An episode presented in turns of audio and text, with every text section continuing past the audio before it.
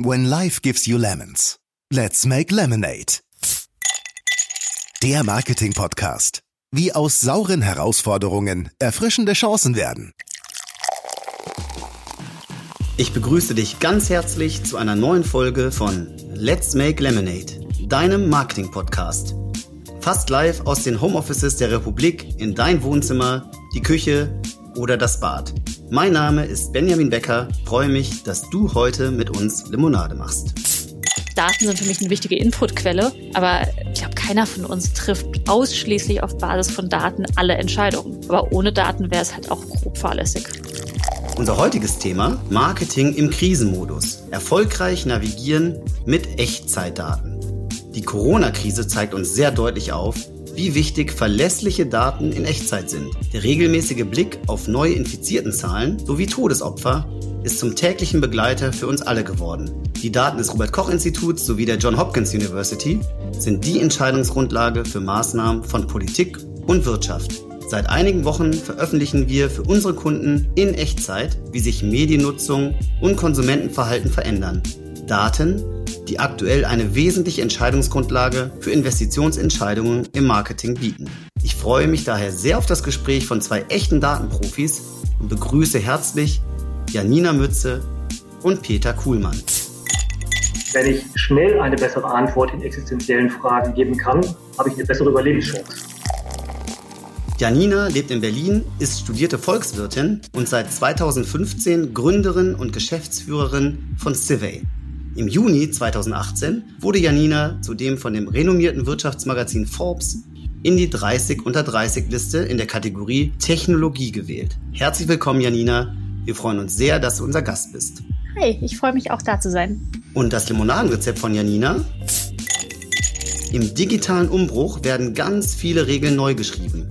Das sind Regeln, die wir selbst schreiben können. Außerdem begrüße ich ganz herzlich Peter Kuhlmann.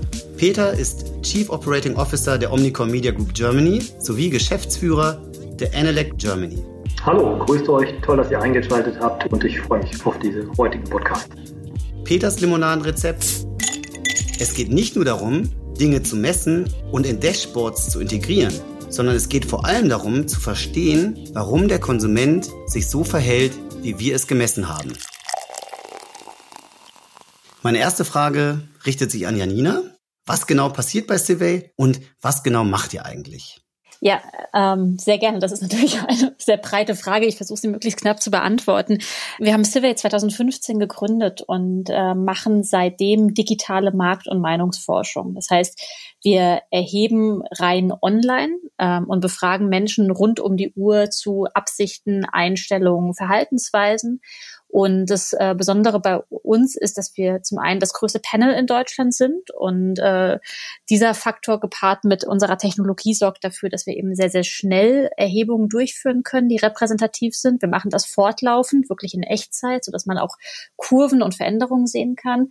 Und der zweite Vorteil, den ich in unseren Erhebungen sehe, ist, dass wir sehr tief runter auch in sehr kleine, spitze Zielgruppen kommen. Und damit beschäftigen wir uns jetzt Tag ein, Tag aus. Vielen Dank, sehr spannend.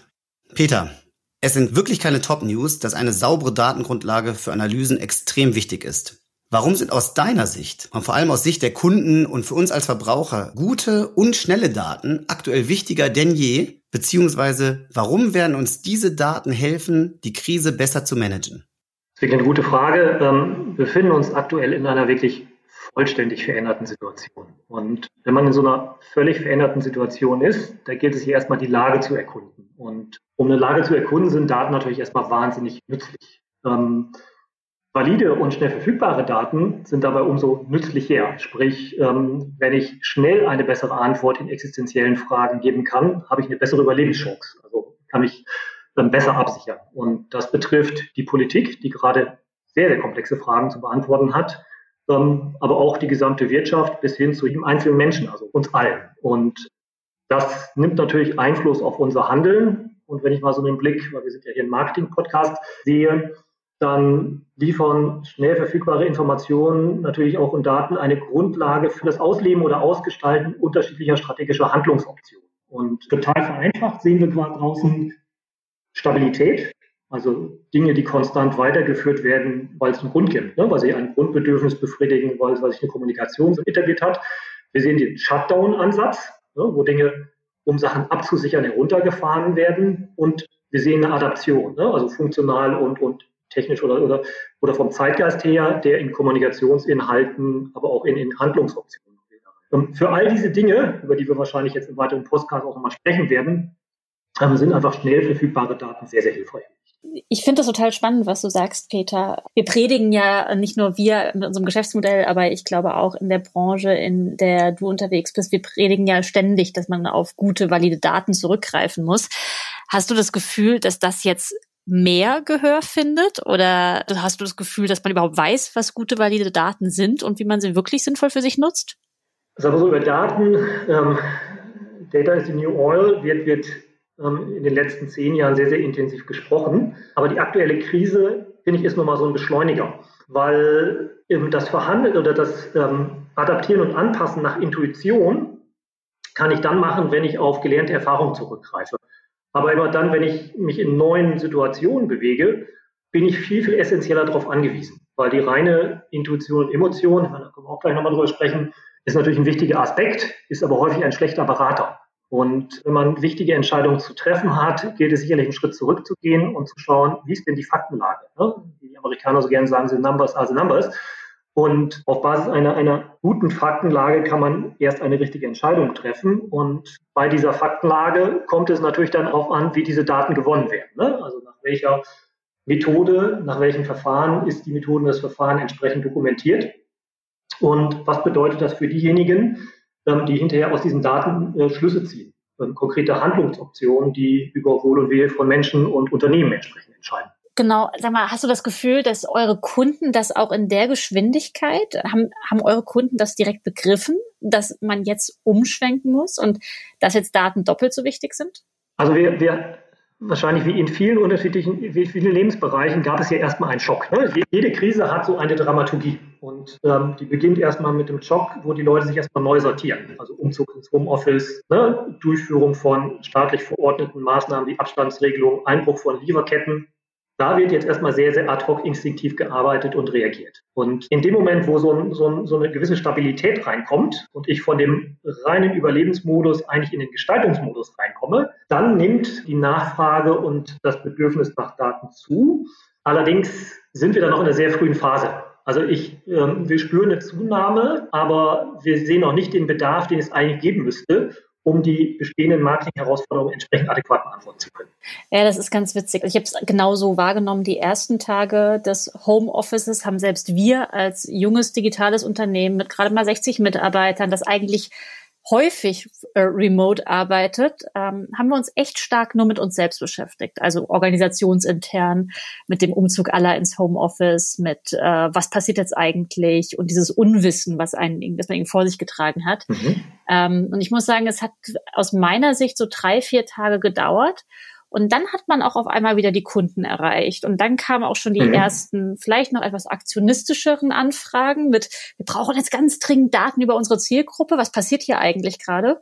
Und so nach, sagen wir mal, zehn Tagen hatte ich das Gefühl, dass so ein, gewisse, ein gewisser Überblick sich eigentlich verschafft wurde und man auch akzeptiert hat. Also wir sehen das auch an unseren Zahlen, dass die, ähm, dass die Menschen es wirklich durch die Breite hinweg akzeptiert haben, dass eine solche Situation eingetreten ist, in der sie nicht wirklich ihr Haus verlassen können, in denen sie keine sozialen Kontakte pflegen können und so weiter und so fort. Und das fand ich dann doch wieder überraschend schnell, dass das, äh, dass diese Maßnahmen so akzeptiert worden sind. Und sobald dieser Punkt erreicht worden war, ähm, hast du auch wirklich gemerkt, die Leute stellen sich darauf ein, dass das noch Wochen bis Monate andauern wird und haben wirklich angefangen, in großen Teilen ihre Geschäftsmodelle umzustellen, ihre Kommunikation anzupassen, Effekte eben auch sehr, sehr schnell zu beobachten. Und das fand ich dann wirklich an vielen Stellen überraschend, wie agil dann doch im sehr zu Teil verschlafene Organisationen wurden auf einmal. Also neben der Schnelligkeit und der Güte finde ich, ist Granularität der Daten auch nochmal ein sehr, sehr wichtiger Aspekt. Und du hattest ja gesagt, ne, also die Größe eures Panels, ähm, die wird euch sicherlich ermöglichen, auch sehr granular reinzugehen. Und das halte ich zum Beispiel aktuell auch für extrem wichtig. Denn ne, jetzt erst recht sind Menschen und, und die Organisationen, die sind ja in sehr, sehr unterschiedlichen Lagen. Ne? Also Bei den Menschen gibt es, um die Pole aufzumachen, die Optimisten und die Pessimisten und bei den Unternehmen gibt es die Gewinner und Verlierer. Und wenn man jetzt so in klassischen ja, Zielgruppen und Geschäftsmodellen denkt, dann hat man vielleicht vorher schon definierte Dimensionen, wie man eine Segmentierung aufbaut. Und jetzt kommt vielleicht eine neue dazu, ne? eine durch die Krise entstandene Dimension. Und das nimmt natürlich Einfluss auf die Art und Weise, wie ich meine Produkte gestalte, wie, wie ich Facetten meines Produktangebotes gestalte und wie ich kommuniziere. Und das kann ich natürlich nur dann machen, wenn ich ähm, im Fall der Befragung, was bei euch jetzt spannend ist, ausreichend Personen befrage, um dann überhaupt in diese Granularität entsprechend hereinzugehen, um dann auch sehr, sehr spezifisch zu reagieren. Ne? Weil in Abhängigkeit bei Menschen von der emotionalen Situation, bin ich ein eher ängstlicher Typ oder ein optimistischer Typ, bin ich direkt betroffen, weniger betroffen. Und bei Unternehmen steht, es, steht meinem Unternehmen das Wasser bis zum Hals oder habe ich gerade eine Sonderkonjunktur. Und das führt dazu, dass ich einfach im Bereich Marketing, insbesondere für Unternehmen, die, die auf diese Zielgruppen agieren, sehr, sehr unterschiedliche Angebote entsprechend zu vermitteln habe und Dialoge entsprechend führe. Ich weiß nicht, ob du das ähnlich spürst. Ähm, doch, das, das spüren wir tatsächlich sehr, sehr ähnlich. Ähm, also ich glaube, dieser Zwiespalt, der zieht sich wirklich durch alle Ebenen durch und finde, du hast den privaten wie, also den Konsumentenbereich genauso wie die Unternehmensebene sehr schön skizziert. Bei mir kam nur die Frage auf, auf welche Daten ihr eigentlich an solchen Stellen zurückgreift. Mhm. Weil natürlich könnte ich jetzt äh, die nächsten Minuten nur über Echtzeiterhebungen von Survey sprechen. Das würde ich natürlich immer gerne tun, aber ähm, mhm es gibt bestimmt auch viele Anwendungsfälle, wo du sagst, da greifen wir eigentlich auf ganz andere Daten zurück und äh, können unseren Kunden sehr, sehr schnell sagen, äh, was jetzt zu tun ist. Also, und das ist spannend an dieser Krise. Ähm, also ich bin leider nicht 30 under 30, sondern habe ein paar mehr Lebenserfahrung. Ähm, und da habe ich in den letzten 20 Jahren so zwei Krisen erlebt, die man vielleicht mit vergleichen kann, auch wenn sie geringer waren. Und das, ist einerseits vor 20 Jahren die Dotcom-Blase und vor circa 11, 12 Jahren die Finanzkrise. Und dort hatten wir ein deutlich geringeres Angebot an Möglichkeiten.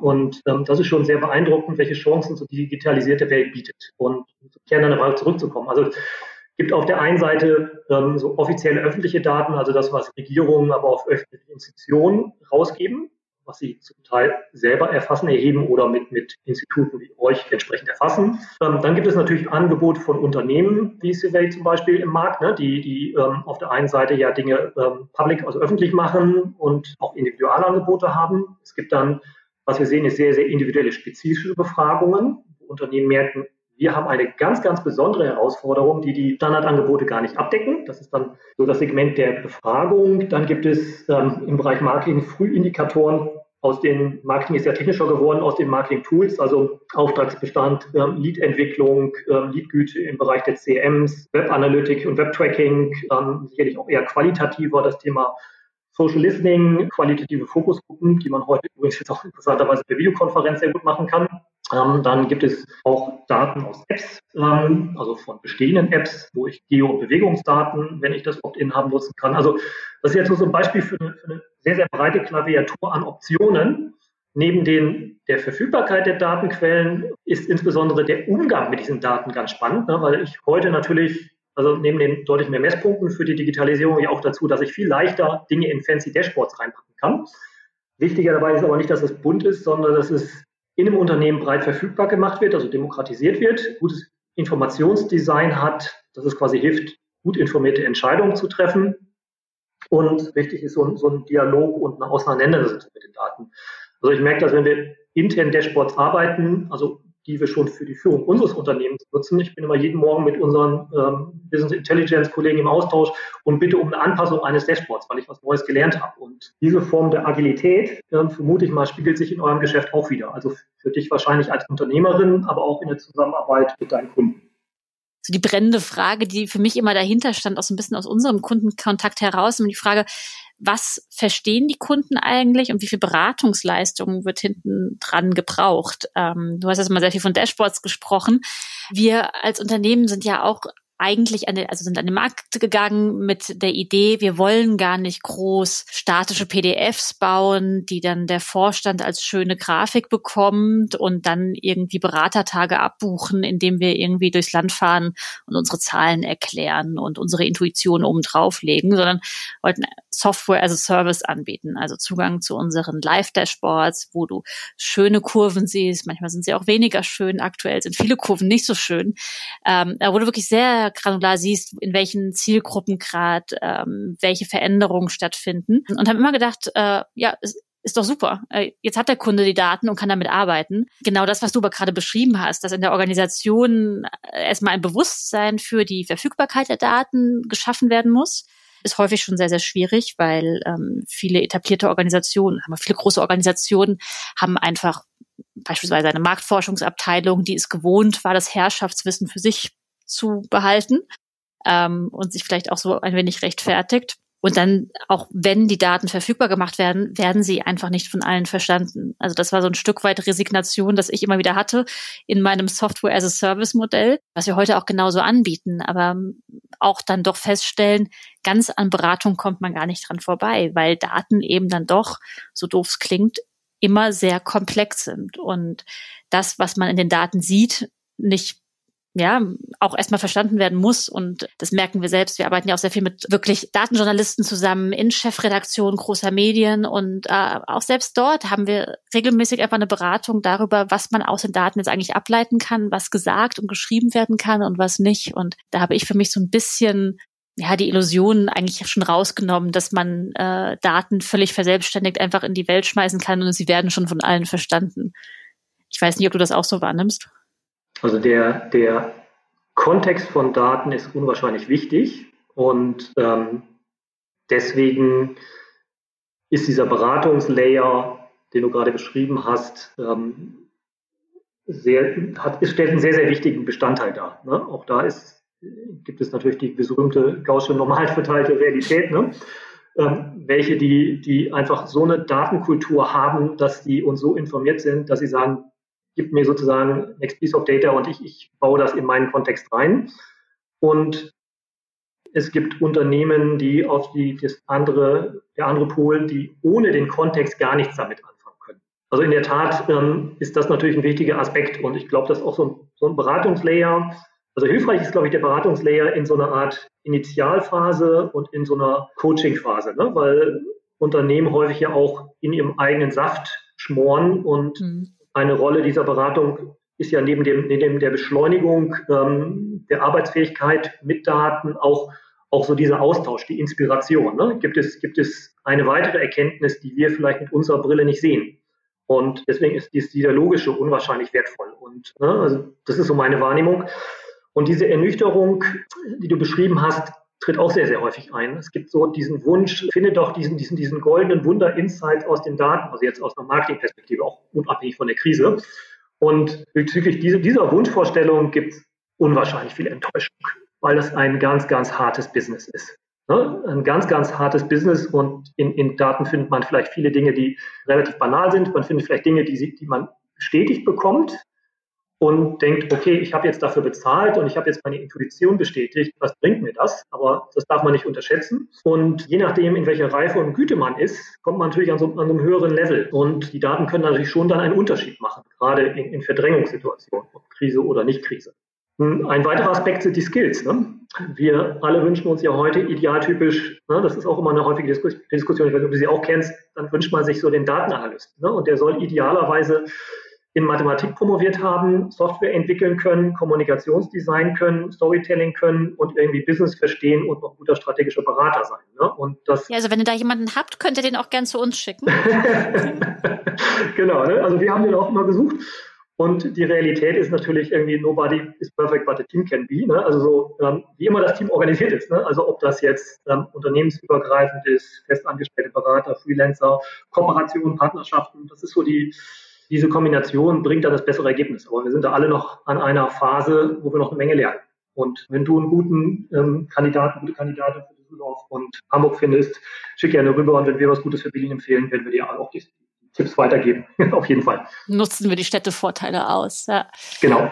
Wie ist denn dein Eindruck jetzt äh, nach den ersten Tagen Krise? Was, was ist dein Eindruck, wie sich das auf das Werbegeschäft auswirken wird und wie wird sich Marketing ändern? Also wir sehen im Werbegeschäft, guck, das ist so ein bisschen aus der Perspektive unserer Gruppe mit unserem Portfolio. Und da haben wir sozusagen kampagnenorientierte Leistungsangebote, die relativ schnell reagieren. Ne? Also Kampagnen können relativ schnell storniert, ähm, also rauf und runter gefahren werden und wir haben Projektgeschäft. Das Kampagnengeschäft hat, hat deutlich schneller reagiert als das Projektgeschäft. Da merkt man dann eher, dass die Pipeline langsamer auch wieder gefüllt wird. Ne? Also. Man hat dann ein volles Auftragsbuch als Unternehmen. Das spiegelt sich natürlich dann auch in der, in der, in der Angebotssituation wieder und in der Auslastung unserer Teams. Was die Kommunikation betrifft, ähm, da haben wir es, merken wir es, ähm, das, was ich vorhin beschrieben habe, in diesem Muster Adaption, also sehr, sehr schnell erkennbar waren aus, einem, aus einer Agentur- und Kampagnenperspektive, dass das Unternehmen Kreation geändert haben, also Kampagnen kurz pausiert haben, sich sortiert haben, was sie kommunizieren wollen und sind dann mit einer geänderten Kreation ausgegangen. Und wir sehen in anderen Bereichen wiederum, dass sie Digitalisierungsprojekte weiter vorantreiben wollen, weil sie merken, das wird nach der Phase, und darauf zieht ja auch deine Frage so ein wenig, ne? also mhm. was bleibt nach der Krise, ähm, digitalisierter aufgestellt sein wollen. Und da dann zu schauen, sich nicht weiter auf, auf E-Commerce-Themen vorzubereiten, da sich nicht weiter auf, auf einen eigenen Access to the Customer, also einen direkten Kundenkontakt über, über CM-Programme, über, über eigene Registrierungsplattformen, über eigene Mobilassets. Wenn man an der Stelle spart, hat man natürlich eine Schwierigkeit. Und die, die, die sparen oder sparen müssen, unterschätzen häufig natürlich die, ähm, die hohen Anlaufkosten, die wir haben. Ne? Ich meine, das muss ich dir als Startup nicht, Gründerin nicht erklären, also Velocity. Ne? Also wenn Leute im Flow sind und etwas gestalten können, dann entwickeln die eine wahnsinnige Energie und eine Produktivität. Und wenn man sie immer Start-Stop-Modus versetzt, dann, dann ist einfach der Output und das Outcome deutlich langsamer. Und ich glaube, das wird, das wird etwas sein, was wir in der Veränderung daran sehen. Ne? Also eine,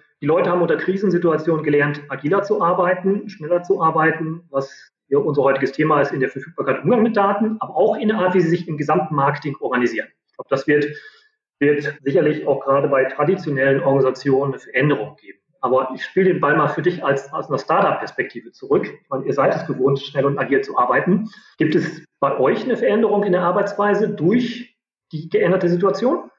Ja, die gibt es. Und ähm, ich muss sagen, für mich, äh, also du hast es schon, ähm, du hattest es schon beschrieben. Für mich ist es tatsächlich die erste Krise, die ich als Teil des Arbeitsmarktes miterlebe. Also 2008 war ich noch in der Schule und für mich ist das alles Neuland. Und ähm, ich habe so wahnsinnig viel gelernt jetzt in den, in den letzten drei, vier Wochen.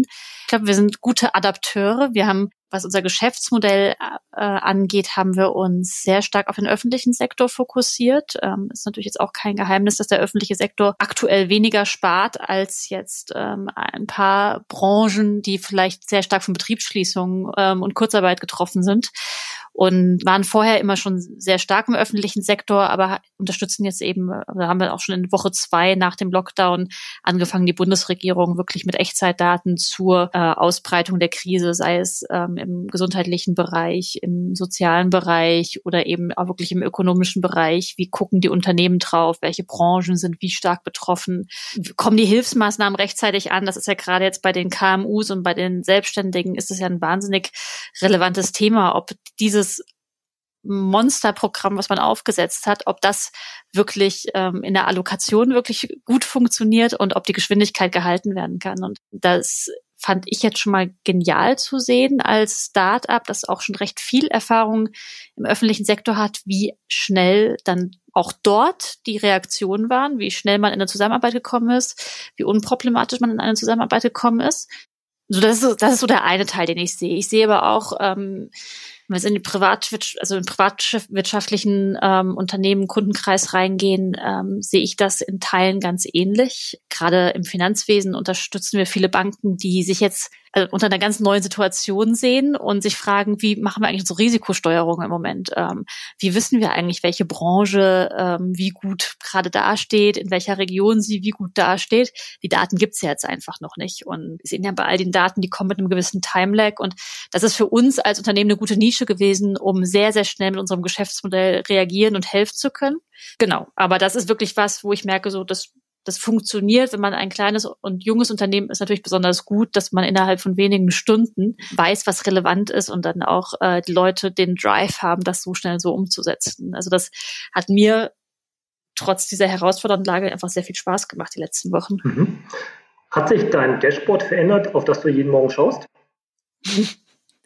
ich muss ganz ehrlich sagen, ich bin manchmal etwas überfordert damit, all, mit all unseren Daten Schritt zu halten. Wir haben, wir erheben äh, jeden Tag 3000 Umfragen und da gibt's, äh, weiß ich nicht, wie viel hundertmal am Tag neue, neue Stichproben, die gezogen werden, neue Datenpunkte und ich habe so ein paar in Anführungszeichen Lieblingskurven, die ich mir tagtäglich anschaue. Es war jetzt in den letzten Tagen war es häufig äh, der Chart nach den Maßnahmen in den Betrieben in Deutschland, wo man gesehen hat, wie in den ersten zwei Wochen nach äh, Beginn dieses äh, Shutdowns ähm, die Betriebsschließungen ange ähm, angezogen haben und dann aber sehr schnell von dem Mittel der Kurzarbeit abgelöst worden sind. Und die Kurzarbeitskurve, die ist gestiegen und gestiegen und gestiegen.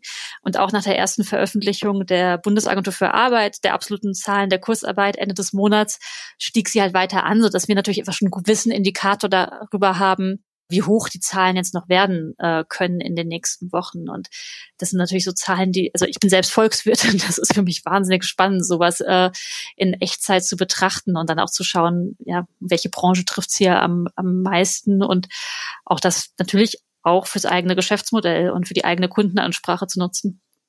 Ich würde gerne diesen Punkt nochmal, wenn das okay ist für dich, ähm, Jania, ähm, diesen Punkt Fakten versus Emotionen mhm. kurz mal ansprechen. Ne?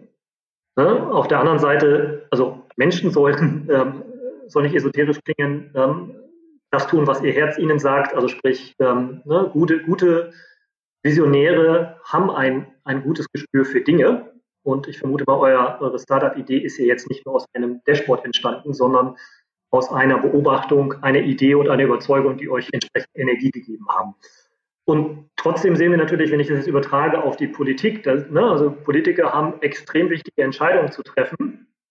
Und diese Entscheidungen nur auf Emotionen zu treffen, ist schwierig. Ähm, auch wenn ein Politiker natürlich ein Künstler ist, ich spiele mit Emotionen, das ist sein Beruf, ist es natürlich trotzdem wichtig, die richtige Entscheidung zu treffen. Wie, wie, wie empfindest du das und wie gehst du übrigens auch als Unternehmerin oder als Lieferantin von Informationen mit den zusammenhängenden Verantwortungen?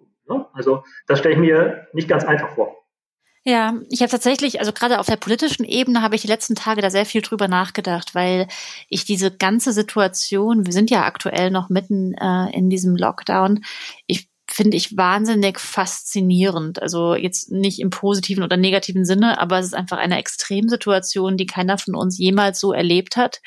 Und Gleichzeitig sehen wir so eine massive Akzeptanz dieser Situation und auch ein Großteil der Bevölkerung glaubt und geht davon aus, dass diese Situation noch länger anhalten wird und akzeptiert das, verändert sein eigenes Reiseverhalten, verändert das Konsumverhalten. Also es ist wirklich, die Gesellschaft trägt diese Situation mit und das passiert ja nicht nur, weil man jetzt irgendwie muss, sondern auch, weil man innerlich verstanden hat, dass das jetzt sinnvoll ist und dass ja, das, also dass wir jetzt alle zusammen in diesem Boot sitzen. Und das wiederum kann man zum einen auf diese Bilder zurückführen, die man vielleicht aus dem immer näher kommenden Ausland sieht, wie die Gesundheitssysteme überlastet sind und wie schrecklich die Situation werden kann. Das zeigt aber trotzdem in Summe für mich, dass da ein wahnsinnig gutes politisches Management stattgefunden hat. Also, dass man in der Bundesregierung und die entsprechenden Akteure, dass die einfach ein sehr, sehr gutes Gefühl für die Situation hatten, weil nicht immer konnte man so schnell auf die Daten zurückgreifen. Noch nicht, also, muss ich auch zugeben, dass noch nicht alle mit uns arbeiten. Ähm, aber, also, und wir sind einfach die schnellsten am Markt gesagt, deswegen muss ich davon ausgehen, dass andere Daten auch nicht zur Verfügung standen. Das heißt, man hat ganz viel auf Intuition gepocht bei der Frage, wann spricht die Kanzlerin, wann äußert sich der Gesundheitsminister, wann geht man mit ersten Informationen raus, wie lange das dauern soll, wann geht man mit ersten Informationen zu Lockerungen raus und so weiter und so fort. Und das kann funktionieren auf einen kurzen Zeitraum. Äh, muss es auch. Wenn es so schnell gehen muss, dann muss es auch in Teilen auf Basis von Intuition, Erfahrungswerten funktionieren und guten Wetten. Und da waren anscheinend einige Wetten auch ganz gut ähm, jetzt in der Bundesregierung. Aber ich glaube, wenn man dann in eine Situation kommt, wo man länger kein Feedback hat von außen. Und Feedback ist beispielsweise Daten aus der Bevölkerung, halten sich die Menschen noch an die Maßnahmen, treten erste Müdigkeitserscheinungen auf, die vielleicht noch nicht sofort in Randalen oder so ähm, sich ausprägen, aber in ach, muss das wirklich alles sein? Und das sehen wir jetzt gerade so langsam. Wenn man diesen Feedback-Loop nicht hat, dann glaube ich, wird es irgendwann gefährlich. Und deswegen ist es für mich gar kein Entweder-Oder, also entweder Daten oder Intuition, sondern es gehört halt wirklich beides dazu. Und das merke ich ja in meiner eigenen Arbeit auch. Also täglich auf eine Unzahl von Daten und manchmal macht es bei mir Klick und mein Gehirn findet einen Zusammenhang und sagt, ach krass, wenn das so ist, heißt es doch eigentlich für uns, wir müssen wie folgt reagieren. Das heißt, Daten sind für mich eine wichtige Inputquelle, aber ich glaube, keiner von uns trifft ausschließlich auf Basis von Daten alle Entscheidungen. Aber ohne Daten wäre es halt auch grob fahrlässig. Absolut. Und das ist sicherlich auch ein inspirierendes Lehrstück für Marketeers. Ne? Also wenn wir im Bereich Marketing, im Bereich der Adaption unterwegs sind, also auch ja. da Dinge verändern, und das macht die Regierung gerade, muss man immer ein Bild auf seine Konsumenten halten. Ne? Zum Glück sind wir nicht in einer Diktatur. Also schwierig, ähm, man braucht die soziale Akzeptanz und man muss Menschen überzeugen, ähm, ein Verhalten auszuführen. Genau. Sei es das Stay at Home, ähm, sei es ähm, eine Regierung zu unterstützen, sei es keine, keine Randale auf der Straße auszulösen und ähm, das ist eine vergleichbare Herausforderung, quasi in anderen inneren Segmenten, haben natürlich Marketeers, die, die schauen müssen mit den Maßnahmen, die, die sie ähm, anbieten, dass sie die auch zukünftig die Akzeptanz und die Loyalität durch die Krise, aber auch für die Zeit nach der Krise haben weil ähm, logischerweise alle, eine, eine Krise hat einen Start und ein Ende und nach der Krise ähm, erwarten wir natürlich alle eine entsprechende positive Konjunktur, ähm, wenn eine gewisse Rezessionsphase überschritten ist. Und darauf will man vorbereitet sein. Und idealerweise über ein, ein starkes Leistungsangebot, über ein Konsumentenbedürfnis, das man befriedigt, über eine gute Positionierung und ein adäquates Verhalten im Marketing, insbesondere auch im Bereich der Kommunikation, seine, seinen Unterschied machen und damit Loyalität gewinnen. Genau, ich glaube, dieser, dieser Punkt der Mar also die Brille der Marketeers, die ist tatsächlich sehr, sehr ähnlich und eine gute Analogie sind ja jetzt auch die ersten Werbespots, die man wirklich in den ersten Tagen der Krise gesehen hat, die wirklich auf Solidaritätsaktionen äh, gesetzt haben und eine sehr starke emotionale Message gesendet haben. Und das war bestimmt auch das Richtige, das unmittelbar zu tun. Aber wir sehen jetzt auch, dass es eine gewisse Nachfrage gibt ähm, an Marketeers, die jetzt verstehen wollen, wie viel Werbung sollen wir eigentlich Corona-basiert machen und wie viel Emotionalität soll drin sein, wie viel Betroffenheit ähm, und darf das überhaupt benutzt werden?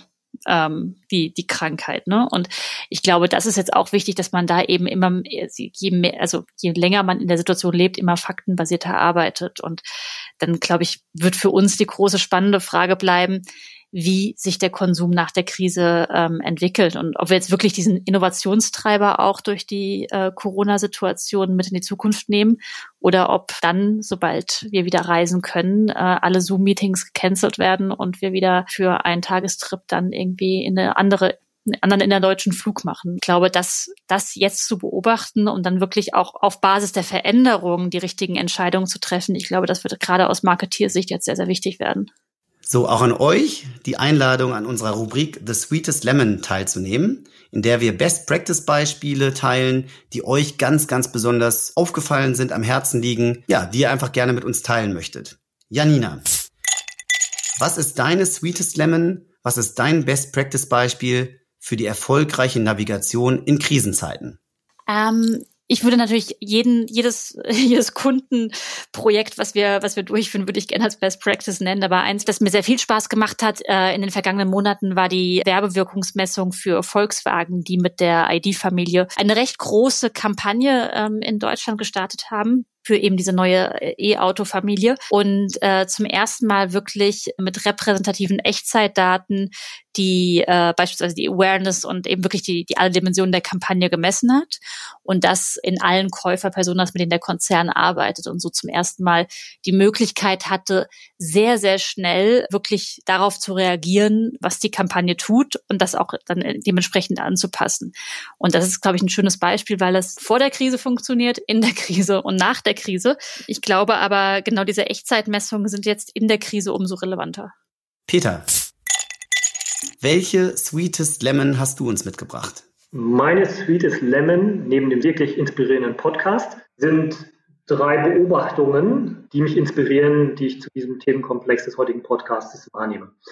Das eine ist, dass es ein klar gesteigertes neues Bewusstsein für Bedeutung von insbesondere aktuellen Daten gibt. Zweitens, dass ich spüre, dass es ein größeres Verständnis für die unterschiedliche Situation von Menschen und Firmen gibt und dass eine clevere, ähm, neu hinterfragte Segmentierung ein Weg ist, darauf eine Antwort zu geben. Und drittens eine, eine wahnsinnige Energie, trotz all der schlechten Nachrichten, die ich in vielen Bereichen wahrnehme und spüre, aus der Krise heraus eine Chance zu entwickeln und insbesondere gut informiert neue Dinge zu schaffen und zu gestalten. Vielen Dank, ihr beiden. Ich bin mir sicher, dass unsere Hörer davon äh, einiges Interessantes mitnehmen können.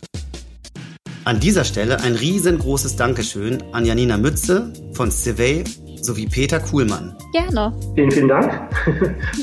Wenn ihr Fragen an die beiden habt, kontaktiert sie gerne über die Kontaktinformationen in unseren Show Notes. Und auch an dich, lieber Zuhörer, ein herzliches Dankeschön fürs Einschalten. In der kommenden Folge begrüße ich erneut zwei sehr interessante Gäste. Um keine Sendung zu verpassen, abonniere uns gerne auf dem Podcast-Player deiner Wahl. Oder schau regelmäßig vorbei auf letsmakelemonade.de. Hier findest du viele Artikel und Analysen, die dir in Zeiten dieser Herausforderungen Orientierung und Anregung geben. Bis zum nächsten Mal, bleib gesund und munter.